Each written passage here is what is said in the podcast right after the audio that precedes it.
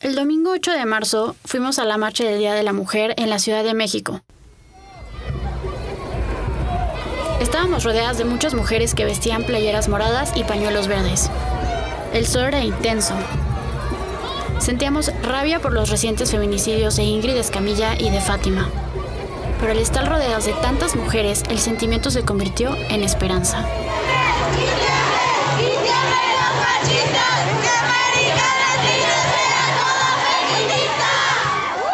Comenzamos la marcha con la colectiva de mujeres deportistas, en la cual estaban representadas distintas disciplinas, desde fútbol, voleibol, básquetbol hasta ajedrez.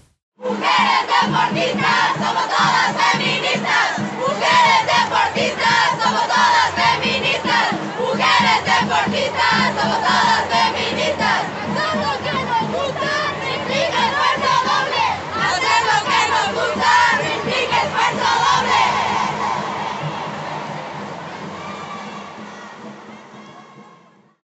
El deporte nos ha brindado herramientas físicas y mentales para desenvolvernos mejor en diferentes ámbitos de nuestras vidas. Tras nuestro acercamiento al feminismo, descubrimos que en el deporte también se repiten las normas y valores patriarcales construidos socialmente. En este episodio hablaremos sobre mujeres y deporte. ¿Cómo se relaciona el feminismo con el deporte? ¿Cómo se manifiesta la violencia de género en espacios deportivos? ¿El periodismo deportivo contribuye a erradicar la violencia de género? Yo soy Ana Silvia Rodríguez. Yo soy Maggie Moret.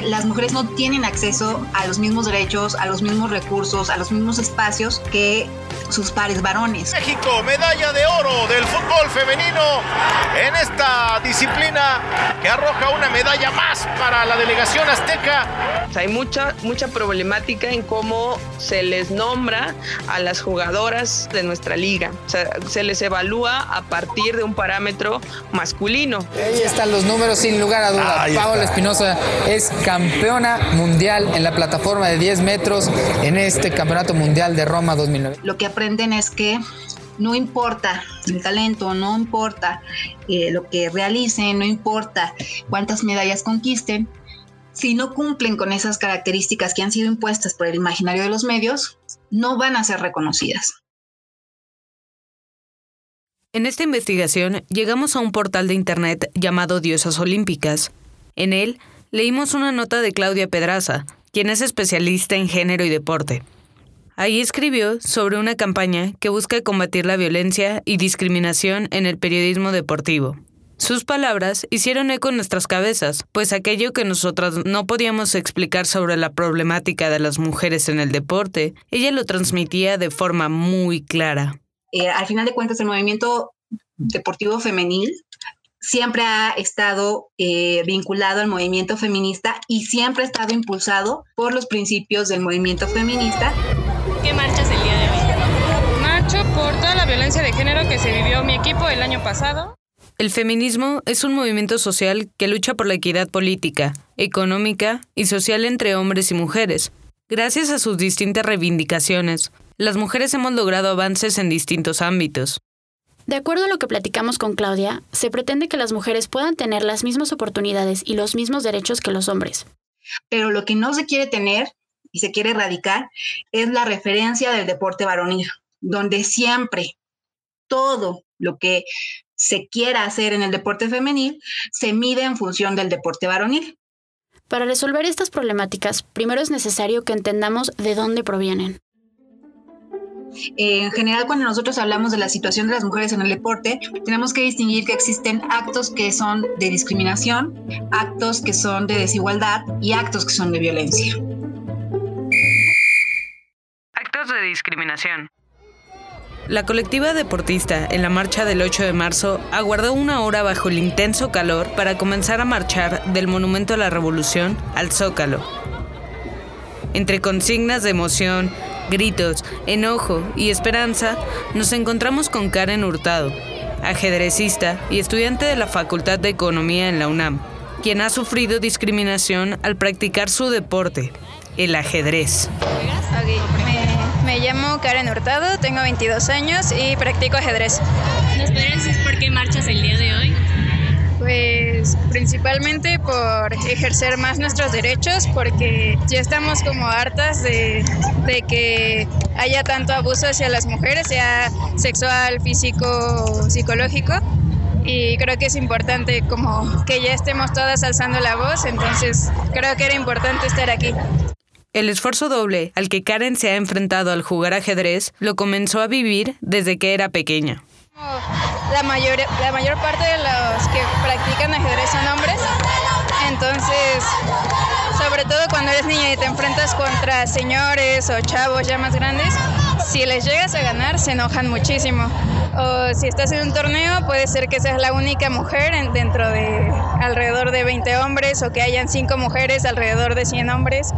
Según estimaciones realizadas por la periodista María Cubel en el Foro Económico Mundial, el ajedrez es un deporte dominado por los hombres. Solo el 11% de los torneos internacionales son mixtos, dejando a las mujeres en desventaja. Normalmente se escuchan muchos comentarios como de, ah, te toca contra la chica, como haciéndonos menos y diciendo que nos pueden ganar fácil. Al recibir dichos comentarios, Karen vivió discriminación por practicar un deporte en el que existen divisiones de género. Sí, aunque se trate de un deporte sin contacto físico y dependa únicamente de la capacidad intelectual de los y las jugadoras.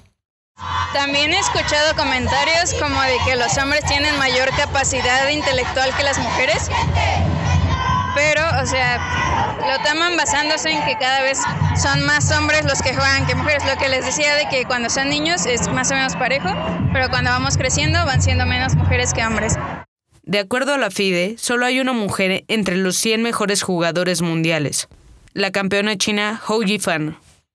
Aquí en México somos muy pocas mujeres, por lo tanto, sí, cuando empecé, cuando tenía como 8 años, sí tenía mis ejemplos a seguir, eran chicas no muy grandes, que me llevan como unos 6 años yo creo, pero sobre todo yo me sentía muy impresionada con ellas porque se hace una separación de categorías entre femenil y varonil, que no creo que debería ser eso porque pues como no es un enfrentamiento físico, no veo por qué separar entre rama femenil y varonil, pero siempre es así.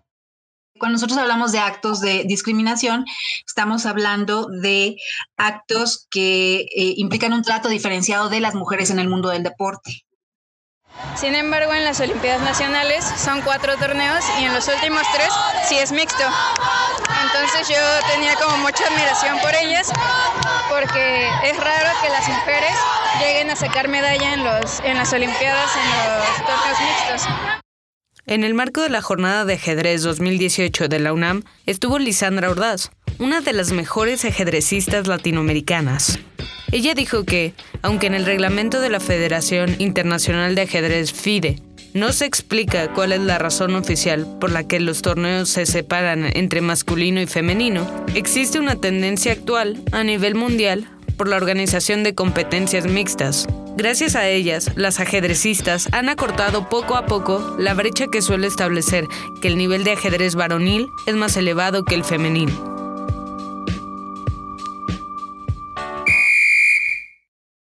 Desigualdad. Hay otros deportes donde las características físicas y fisiológicas sí deben tomarse en cuenta para poder competir.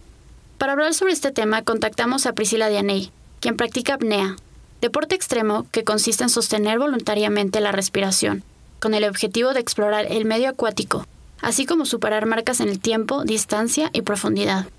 Ella nos explica las particulares estrategias de entrenamiento que realiza en su deporte que el entrenamiento no debe ser igual para hombres y mujeres. A lo que voy es que a las mujeres, por ejemplo, nos toman en cuenta lo que es el ciclo menstrual.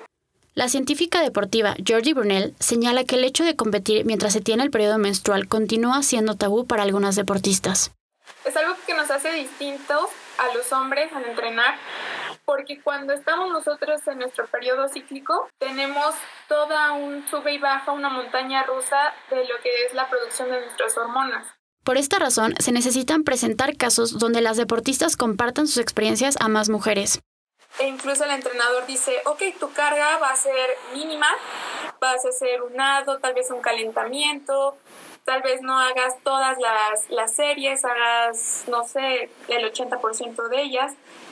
E incluso también si, por ejemplo, chicas que tienen muchos cólicos o que les es demasiado difícil durante su periodo de entrenar, les dice, hazlo en tu casa, meditas, tus tablas tu entrenamiento en seco y relájate y vuelves.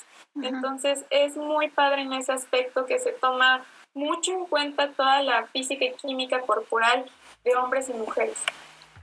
El Comité Olímpico Internacional y las distintas federaciones internacionales han aumentado la perspectiva de género, agregando competencias femeniles.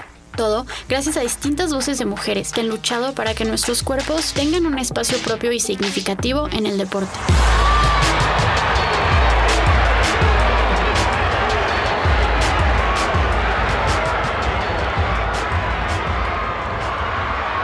El sábado 14 de marzo, días después de la marcha por el 8M y del paro nacional, un día sin nosotras del 9 de marzo, fuimos al Estadio Olímpico Universitario para ver a las Pumas jugar en la jornada 10 del torneo Clausura 2020 es un partido muy importante en el avance de lo que es la Liga MX femenil, que déjeme contarle que desde que surgió no ha tenido retroceso en ningún rubro. Esta liga ha avanzado en muchos aspectos.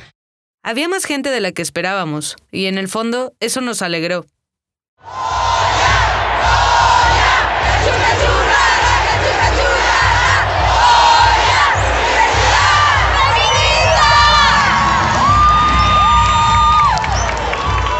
Y usted está siendo testigo y nosotros también, pues de esto, que se abra el Estadio Olímpico de Ciudad Universitaria para un juego femenil de la Liga MX. Y es que las Pumas femenil siempre habían jugado sus partidos locales en una cancha de la cantera, a diferencia del equipo varonil, quien disputa sus partidos como local en el Estadio Olímpico. Era más que necesario, era vergonzoso que no las dejaran jugar, que era el único equipo de la liga que no había jugado en su estadio.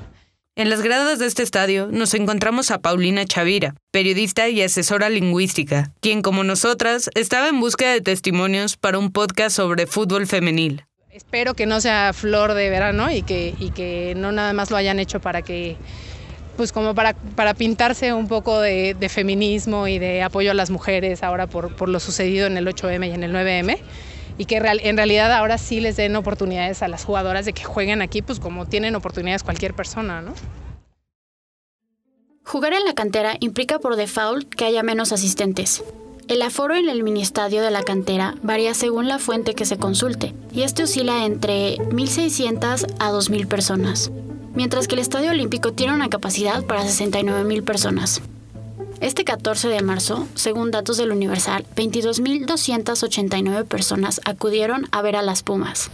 Habrá que ver si una vez que pase todo esto, hay la posibilidad de que, de que Pumas vuelva a jugar ahí. Creo que sería increíble. En el estadio estuvo Adrianely Hernández, periodista deportiva, quien ha escrito para medios deportivos como Apuntes de Rabona y Diosas Olímpicas. La respuesta de la gente, pues lo vimos, que estuvimos ahí, la, el ambiente, eh, no sé, o sea, todo lo que se vivió en, en, ese día dejó en claro que no sería ningún error abrirle las puertas del Estadio Olímpico. ¿El no abrirle las puertas del estadio principal es un acto de desigualdad? El otro nivel de actos que se encuentran dentro del de deporte hacia las mujeres son los actos de desigualdad, donde las mujeres no tienen acceso a los mismos derechos, a los mismos recursos, a los mismos espacios que eh, sus pares varones, ¿no? Entonces, un acto de desigualdad, por ejemplo, es el hecho de que las mujeres no puedan jugar en los estadios principales de los clubes. No ha tenido retroceso en ningún rubro. Por eso fue un día histórico, donde la desigualdad de no poder jugar en el estadio principal del club pareció terminar. Y decimos pareció porque este juego formó parte del Festival por la Igualdad Tiempo de Mujeres, organizado por el gobierno de la Ciudad de México.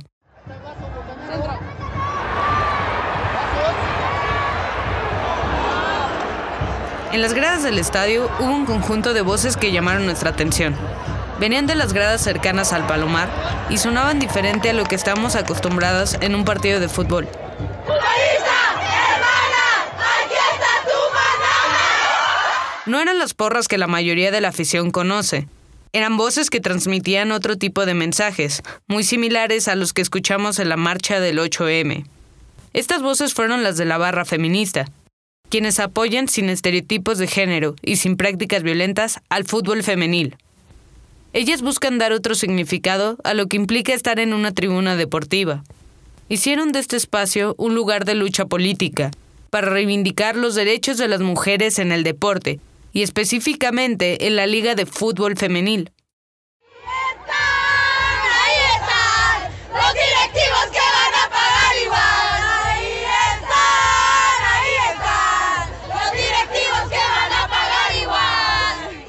Acuerdo con el Global Sports Salaries 2017, el salario promedio mensual de una jugadora de fútbol en México es de 2.500 pesos. Para los hombres el monto promedio es de 25 mil pesos, es decir, 10 veces más que el de las mujeres. El hecho de que esta disparidad de sueldos haga que unas sí puedan estar tranquilas y estar cómodamente siendo futbolistas y solo pensando en que son futbolistas de tiempo completo versus las demás que al, a la par de que tienen que ir a entrenar mantienen otro trabajo o mantienen alguna otra actividad que les pueda generar dinero, pues ahí ya la competencia es desigual. No ha tenido retroceso en ningún rubro. Con este caso, escuchamos cómo el discurso feminista ha llegado a espacios que antes no hubiéramos imaginado. Las voces de las mujeres comienzan a resonar cada vez más fuerte. Esperamos que la apertura del estadio al equipo femenil algún día trascienda el marco del 8M. Así se tendría un mensaje más grande que contribuya a un cambio en los valores actuales. Se necesita que los equipos femeniles conquisten el recinto deportivo, más allá de una estrategia gubernamental.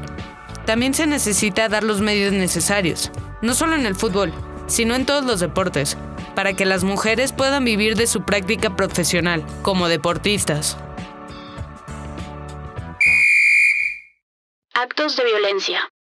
Cuando nosotros hablamos de actos de violencia, de lo que estamos hablando son de todas aquellas acciones o omisiones que colocan a las mujeres en una situación donde reciben un daño directo a su persona, a su dignidad en la esfera del deporte.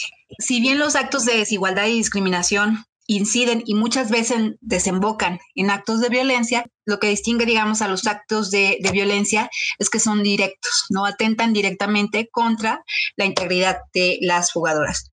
Un acto de violencia hacia una deportista circuló por redes sociales. Fue el caso donde se escucha a un aficionado gritar, pinche culote, a Norma Palafox, jugadora de Chivas, que como cualquier otra futbolista entraba de cambio al campo de juego. Entonces, un acto de violencia son todas las situaciones de acoso que pueden vivir las jugadoras en la cancha, en los entrenamientos, en sus traslados a los sitios de entrenamiento, donde ya sea un acoso sexual, verbal, físico, expone su integridad. Este acto demuestra que lo que las jugadoras viven en el mundo físico, también lo viven en el mundo digital. Si quieres saber más sobre mujeres, feminismo y el mundo digital, no dudes en escuchar nuestro episodio sobre hacktivismo. Discriminación, desigualdad, violencia. Esta tercia que trazamos afecta a las deportistas en distintos ámbitos. Por lo tanto, necesitamos seguir evidenciando estos casos. ¿Cómo?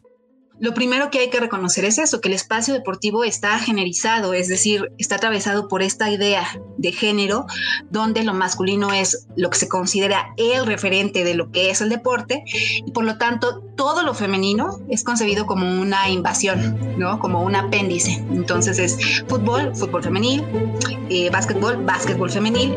A partir de eso, cuando se reconoce esta construcción de género que hay en las redacciones, en las narrativas del deporte y en el deporte en general, se puede plantear un periodismo deportivo que esté atravesado con la perspectiva de género.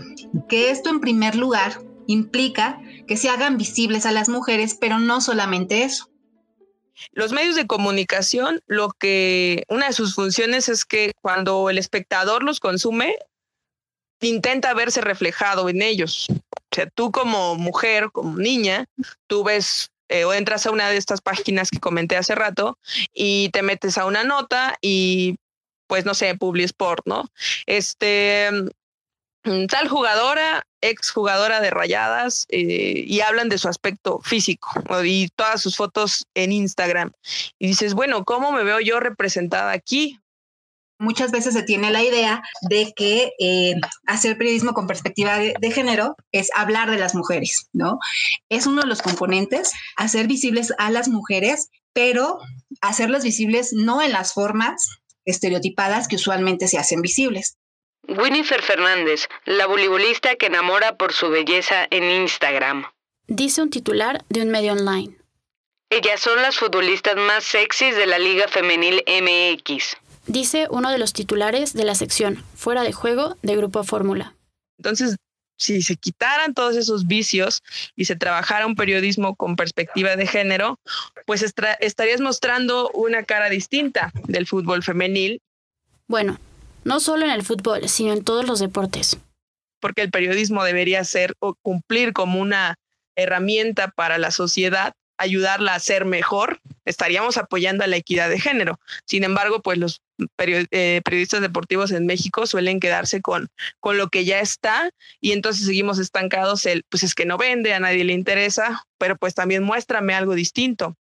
De acuerdo a lo mencionado a lo largo de este episodio, el esfuerzo doble se refiere a una problematización del deporte, en el que las mujeres deben ajustarse a parámetros masculinos, afectando su oportunidad de desarrollar habilidades.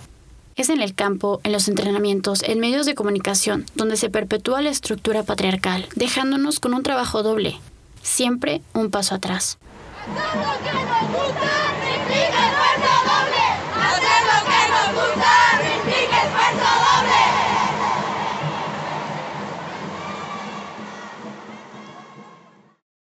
En el deporte femenil lo que nosotros necesitamos es que existan mujeres ejemplares, mujeres que con su historia, que con sus logros inspiren a muchas otras a que puedan emular sus logros. Como fue el caso de María del Rosario Espinosa, quien fue fuente de inspiración para Carla Montiel, taekwondoín desde los seis años. O sea, desde pequeña le, le, traigo un respeto cañón y es mi ídolo.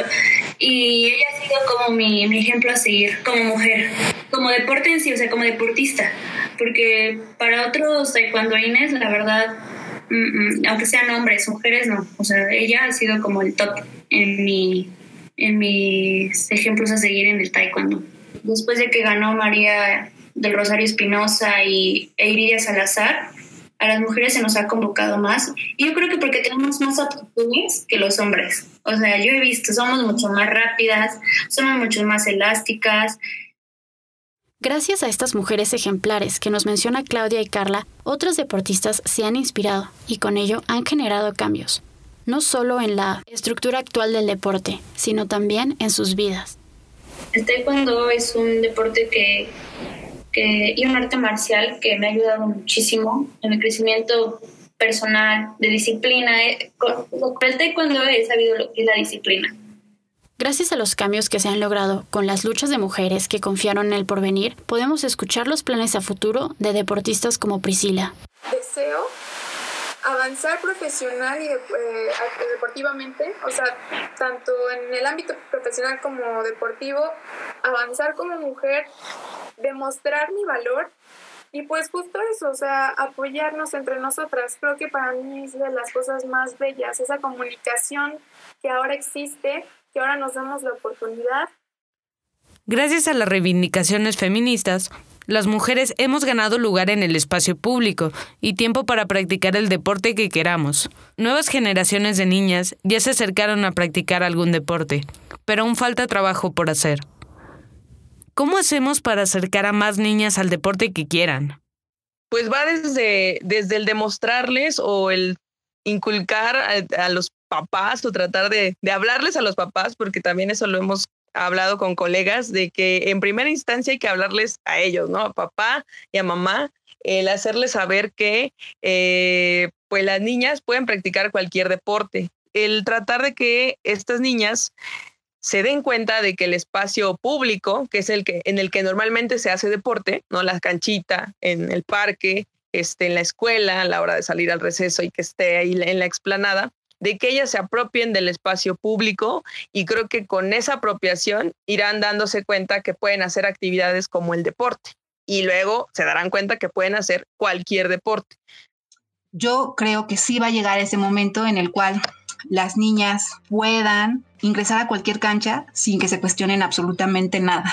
Y como decía, puede tardarse, pero hay algo que también siempre me, me, hace pensar que sí es posible, ¿no? Y me motiva a pensar que sí se va a lograr, que es el hecho de que hace 100 años pensar que las mujeres iban a tener ligas profesionales era totalmente imposible, ¿no?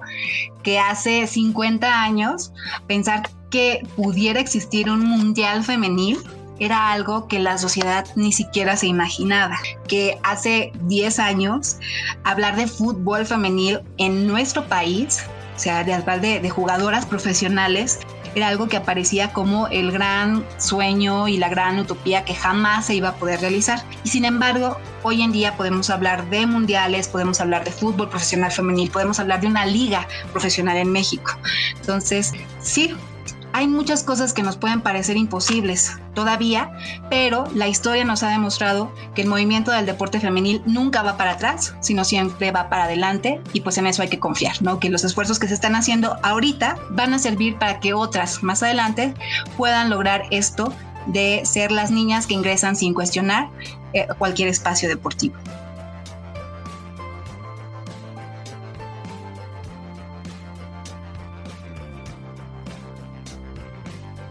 Las integrantes de este episodio fuimos Pislava Cruz, Maggie Moret, Ana Silvia Rodríguez y Jesús Delgadillo. La equipa de Latitudes agradece a cada una de las mujeres entrevistadas que escucharon en este episodio. Karen Hurtado, Priscila Dianey, Claudia Pedraza, Adrianely Hernández, Carla Montiel y Paulina Chavira. Gracias a las luchas feministas, ellas y muchas otras niñas pueden y podrán desenvolverse en espacios deportivos. Y también, gracias a las luchas feministas, no debemos olvidar que...